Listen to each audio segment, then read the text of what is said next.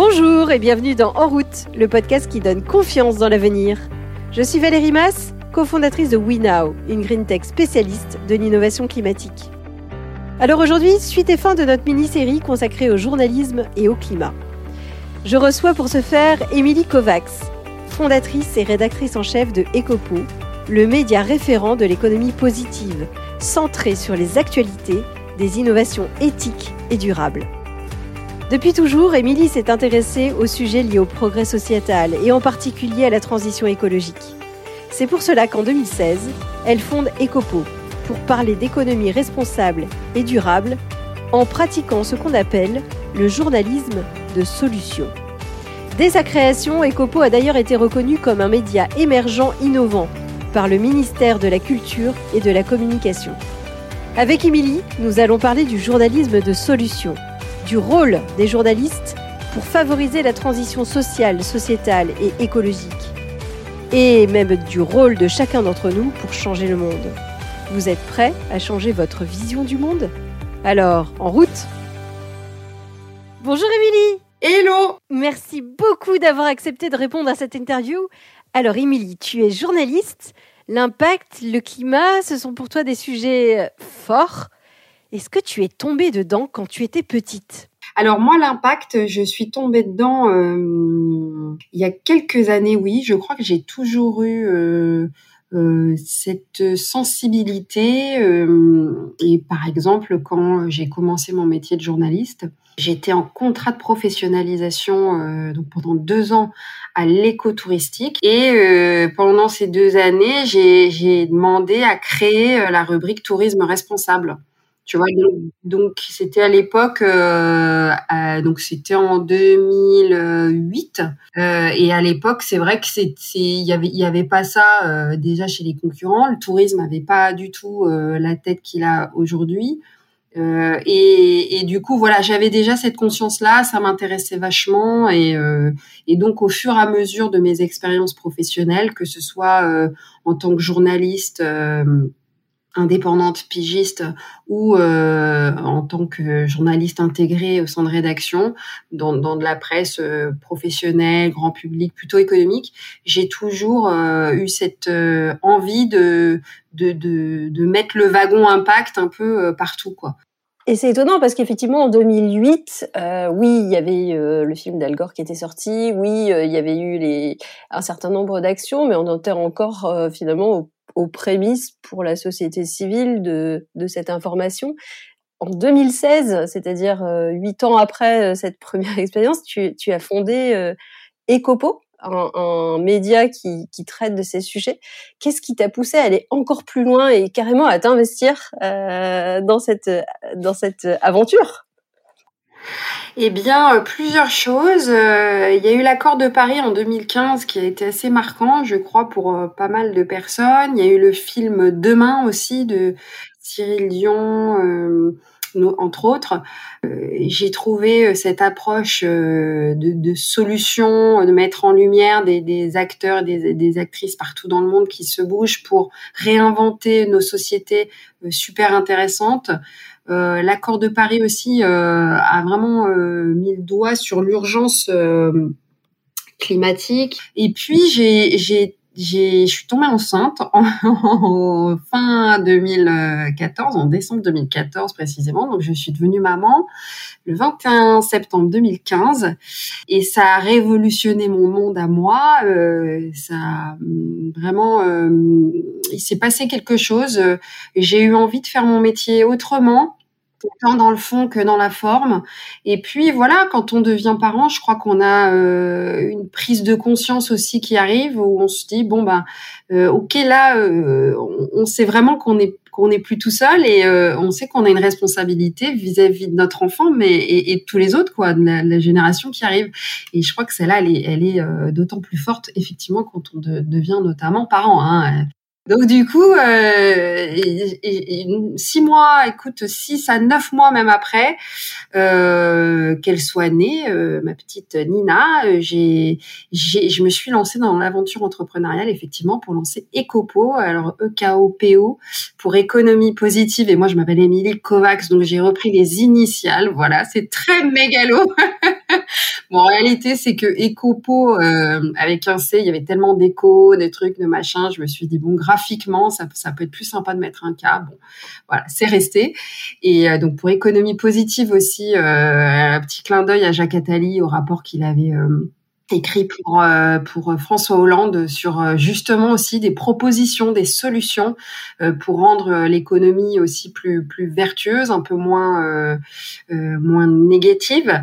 Et, et du coup, j'ai trouvé la formule sympa. Économie, c'était un peu lourd, c'est c'est un peu lourd, responsable aussi. Donc c'était l'époque où voilà, c'était en devenir. Et du coup, j'ai essayé de fédérer des gens autour de moi.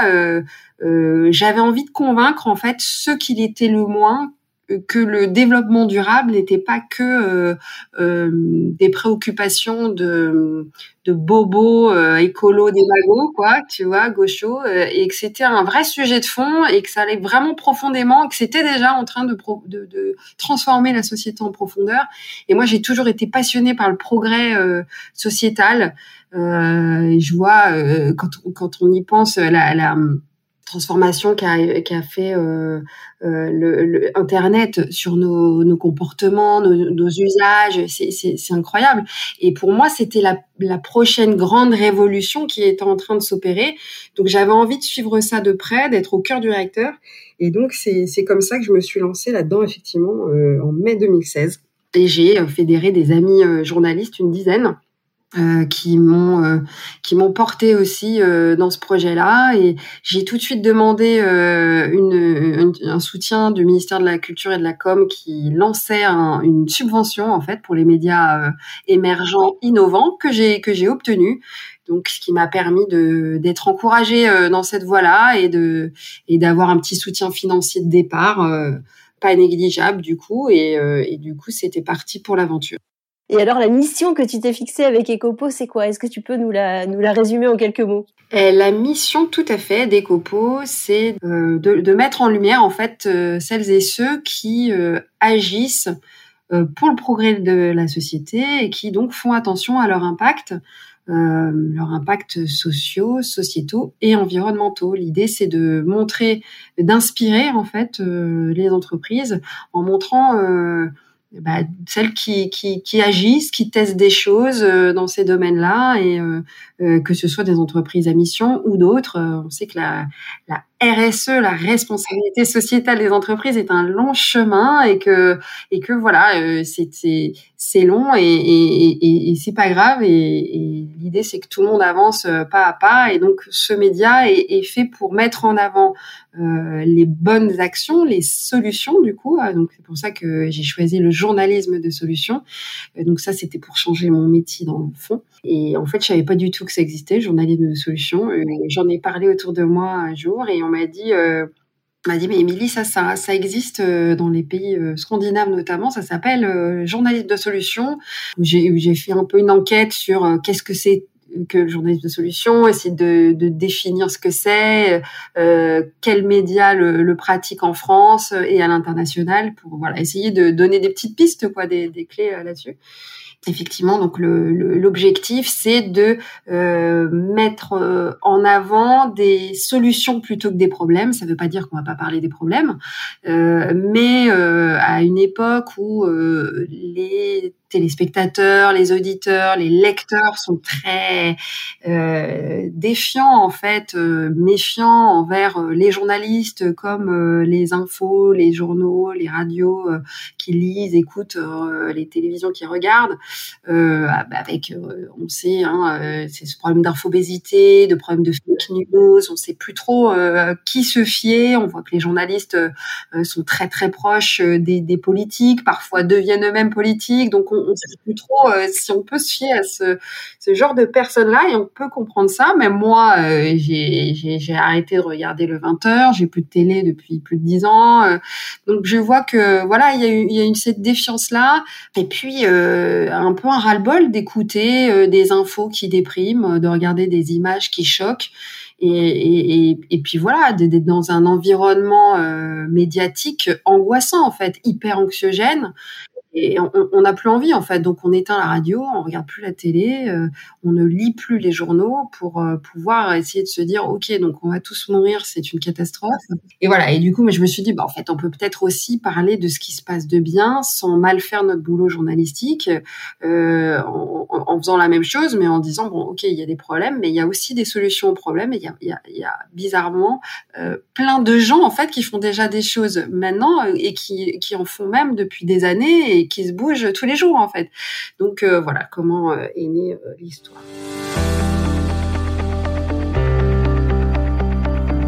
On revient sur cette période 2016 maintenant.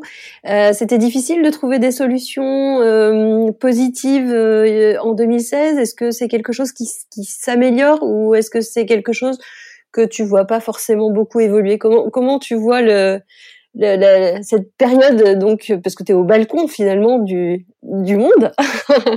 ouais, et eh ben écoute, euh, je n'ai jamais eu de problème. J'ai souvent eu cette question. J'ai jamais eu de problème pour euh, pour mettre en avant euh, des makers, des gens qui se bougent, des entreprises, des assos, des nouvelles start-up. Il y en a, il y en a toujours eu depuis 2016. Et je dirais qu'il y en a peut-être encore plus depuis euh, un an, depuis euh, cette cette crise pandémique qu'on traverse, et, et, et c'est d'autant plus encourageant quoi de se dire que en période de crise, on va voir plein d'idées naissantes, de d'exemples extraordinaires de, de formes de résilience, que ce soit pour des de la part de grands groupes, d'entreprises, de PME, de, de start-up et, euh, et je crois qu'aujourd'hui, on ne peut plus euh, passer à côté de la transition écologique, euh, de l'engagement des entreprises, parce que c'est du bon sens, parce que les clients, les collaborateurs, les parties prenantes, les lois aussi sont de plus en plus contraignantes tout le monde finalement recherche ça. Donc on, on peut plus faire euh, du business dans son coin sans être altruiste et sans faire attention à, à, au territoire dans lequel on est inscrit, à la société dans laquelle on vit, dans la, sur la planète sur laquelle on vit aussi. Donc voilà. Donc, donc ça c'est hyper encourageant ouais, de, de voir que tout le monde s'engage. Et puis les plus gros aussi, quand je vois Bertrand Picard avec ses mille solutions euh, c'est vachement encourageant. Euh, quand on voit euh, Bill Gates qui sortir un, bouquin là chez Flammarion Climat, comment éviter un désastre. voilà, on a beau dire bon, c'est vrai que ça, ça fait sourire. Hein, il parle de sa Porsche électrique, machin et j'ai envie de dire, voilà, euh, si on est en chemin, euh, peu importe d'où on vient, d'où on part, j'ai envie de dire, euh, voilà, au moins il fait un livre là-dessus, ça montre que les plus grands, les plus puissants se sentent concernés. J'espère qu'ils sont honnêtes, euh, mais en tout cas, euh, voilà, euh, l'idée c'est de c'est de voir que il y a, de plus en plus de, gens qui, se bougent pour l'intérêt général. Je vois Time for the Planet aussi en France, qui a été lancé à Lyon il y a, quelques mois. Je trouve que l'initiative est, géniale de d'essayer de trouver des entreprises qui vont directement euh, combattre le réchauffement climatique, euh, je trouve que c'est magnifique quoi. Et donc ils font de chaque euh, chaque associé actionnaire, donc tout le monde peut être actionnaire en à partir d'un euro d'investissement dans, dans, dans, la société. Et je trouve ça vachement bien pensé. voilà. Et donc il y y a, de plus en plus d'initiatives, de gens qui se bougent à tous les niveaux. Euh, et ça devient hyper accessible, quoi. Et, donc, euh, c'est hyper encourageant. Je trouve ça hyper intéressant ce que tu dis sur euh, les grands aussi. Euh, il y a beaucoup de débats sur greenwashing, pas greenwashing. Et, et à ton avis, est-ce qu'il faut euh, vérifier justement euh, chacune des actions de, chacun pour être bien sûr que chacun agit, ou est-ce que au contraire encourager même ces grosses entreprises qui sont peut-être pas vertueuses tout de suite, mais qui commencent à faire un chemin? Enfin, Où est la limite en fait pour toi? Écoute, je suis en train de finir un guide sur euh, justement sur la communication euh, et, comment communiquer sans faire de greenwashing, et qui sera bientôt disponible sur euh, sur Ecopo, voilà, où j'ai j'ai interviewé un petit panel des, de, de communicants qui sont spécialisés justement sur sur ces questions d'impact. la communication est un miroir en fait d'un business model vertueux. Donc euh, le greenwashing, il est en fait l'indicateur euh, d'un dysfonctionnement, en fait, d'une malhonnêteté de la part de l'entreprise. Donc à partir du moment où une entreprise, tout modestement, euh, a son business model qui est vertueux, en tout cas qui essaye de, de l'être et qui s'engage à essayer de d'améliorer sa performance sociale, euh, sociétale et environnementale, euh, et, et, que c'est aussi important que sa performance économique, financière. Bon, bah, j'ai envie de dire quand elle communiquera, elle communiquera euh, sur des actions, des résultats qui qui font sens et, et sans se gargariser et sans euh, en faire des tonnes, euh, sans se survendre non plus, voilà, en disant qu'elle est en chemin, voilà et, elle le fera de cette manière-là. À partir du, du, moment où une entreprise euh, va communiquer en mettant plus en avant des objectifs, en mettant euh, en avant, euh, en, se, en, se, survendant sur des actions euh, qu'elle va faire, qu'elle aimerait faire. déjà, quand on est au conditionnel, quand on parle du futur plutôt que de ce qu'on a fait, et quand on est plus sur de j'aimerais plutôt que sur des preuves, bon, bah là, on voit tout de suite qu'on est dans, dans, dans, du greenwashing et, et, ça perd tout son sens et, et, et ça sera bientôt condamnable, que ce soit sur les réseaux sociaux, par des lanceurs d'alerte ou même bientôt par la loi, quoi. Donc, euh, je pense que tout naturellement, les gens qui trichent et qui sont malhonnêtes, ils se font euh, réprimander, euh, que ce soit tôt ou tard. Donc, il faut faire très attention à, à pas le faire, quoi. Que je trouve intéressant, c'est que tu parles de honnêteté et finalement c'est un c'est un adjectif qualificatif qu'on attribue en général à une personne, là tu l'attribues à une entreprise. Je me pose la question est-ce que euh, est-ce que le dirigeant de l'entreprise ou, ou les dirigeants de l'entreprise est-ce que c'est pas le travail justement de d'un cheminement de ces dirigeants, de ces personnes finalement qui font les décisions de l'entreprise dans l'alignement par rapport à ce qu'ils sont? Et plutôt que dans une volonté d'être différent. Est-ce que euh, finalement le, chemin personnel qu'on fait euh, n'aide pas le chemin euh, vers l'écologie, le climat, enfin tout ce qu'on va pouvoir monter? Est-ce que tu vois cette, euh, cet alignement entre les entreprises que tu reçois sur les médias ou, que tu dont tu transmets les, les, les belles nouvelles entre les personnes et l'entreprise? Absolument. Euh, je pense que euh, euh effectivement, euh, euh, prôner une économie euh, circulaire et passer son temps à, acheter de la nourriture emballée dans du plastique, ça, n'est pas très cohérent. Donc cette, question de l'honnêteté, de la cohérence, moi j'aime bien parler de bon sens. Hein, ces questions de RSE, d'impact, pour moi c'est juste du bon sens. C'est juste se dire, ok, je vais faire une activité, mais je vais faire attention à juste à être respectueux en fait. Pour moi ça tombe de sens en fait. C'est c'est même pas une révolution. Pour moi c'est c'est c'est du bon sens. Et je, je limite je je comprends pas qu'on le fasse pas déjà quoi. C'est c'est vrai qu'on se dit mais c'est dingue quoi. Comment on a pu euh, ne, pas se dire que euh, bah, trop polluer euh, trop produire de déchets c'était mauvais. Et ne pas les réutiliser être dans une surconsommation, c'était, ça n'avait pas de sens. Euh, ouais, pour moi, je trouve ça dingue. Donc, euh, donc effectivement, le, le dirigeant, euh, comme chacun des euh, employés, des collaborateurs, mais et aussi des, des parties prenantes.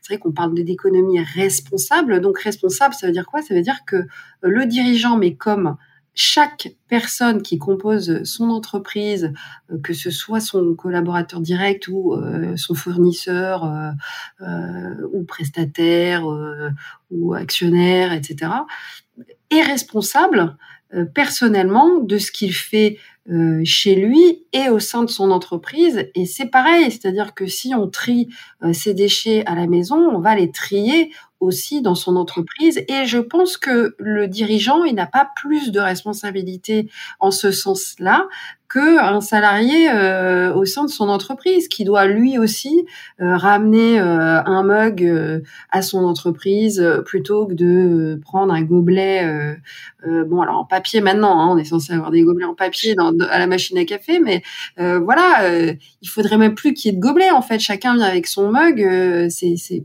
c'est des petits efforts comme ça mais mais ça se joue dans des détails en fait c'est ce bon sens là quoi alors, tu, m'offres une transition parfaite sur ma question euh, qui suit, est-ce que tu crois qu'il y a un lien entre développement durable et développement personnel? Il y a évidemment un lien entre les deux, absolument. Euh, c'est un peu ce qu'on se disait, hein, euh, le chef d'entreprise, s'il n'est pas aligné chez lui, ou même le chef d'entreprise ou la personne, voilà, s'il n'est pas aligné chez lui comme au, travail, ça n'a pas vraiment de sens.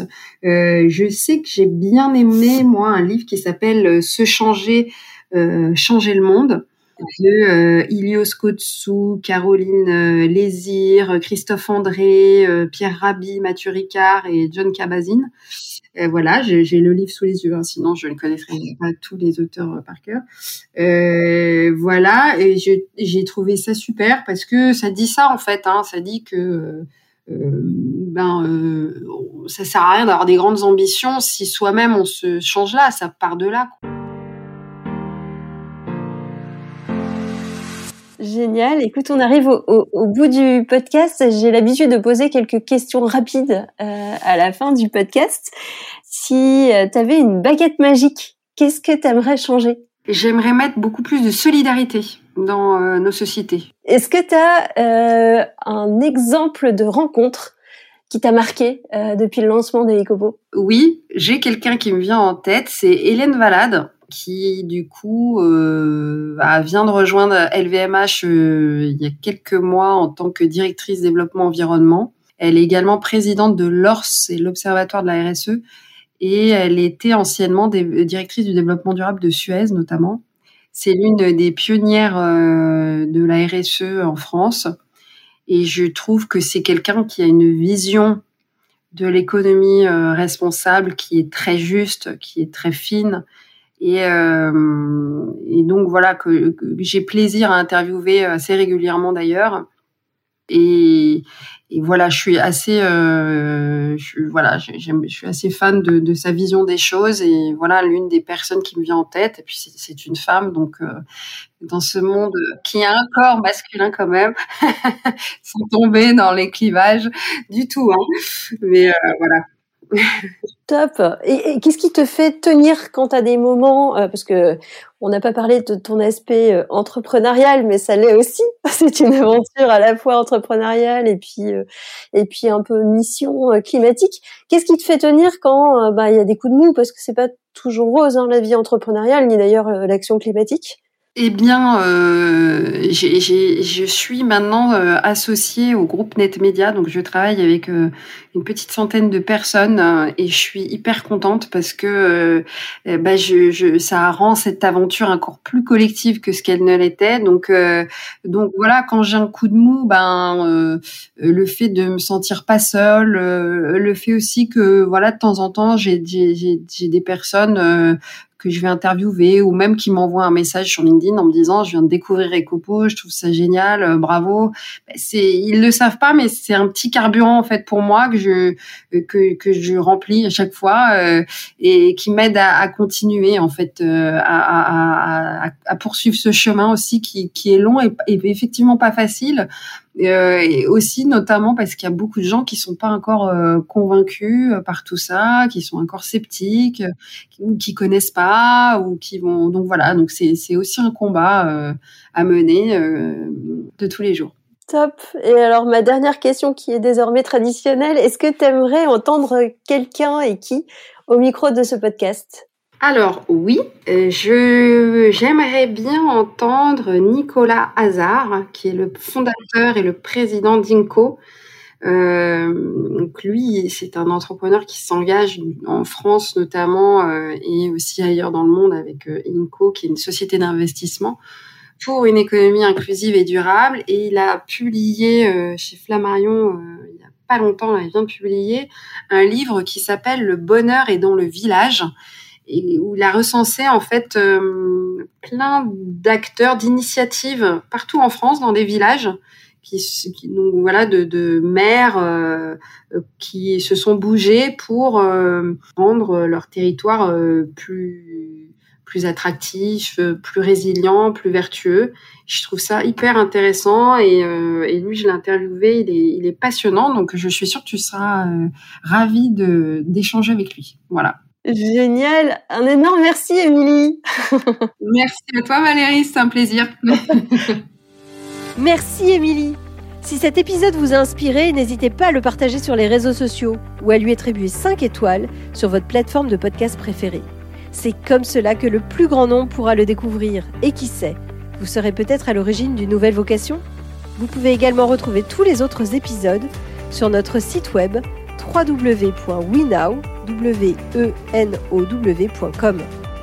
Et la semaine prochaine, je recevrai Kalina Raskin, cofondatrice et CEO de Cebios, le centre d'études et d'expertise en biomimétisme, qui veut montrer que s'inspirer des écosystèmes naturels est un levier de la transition écologique. À la semaine prochaine!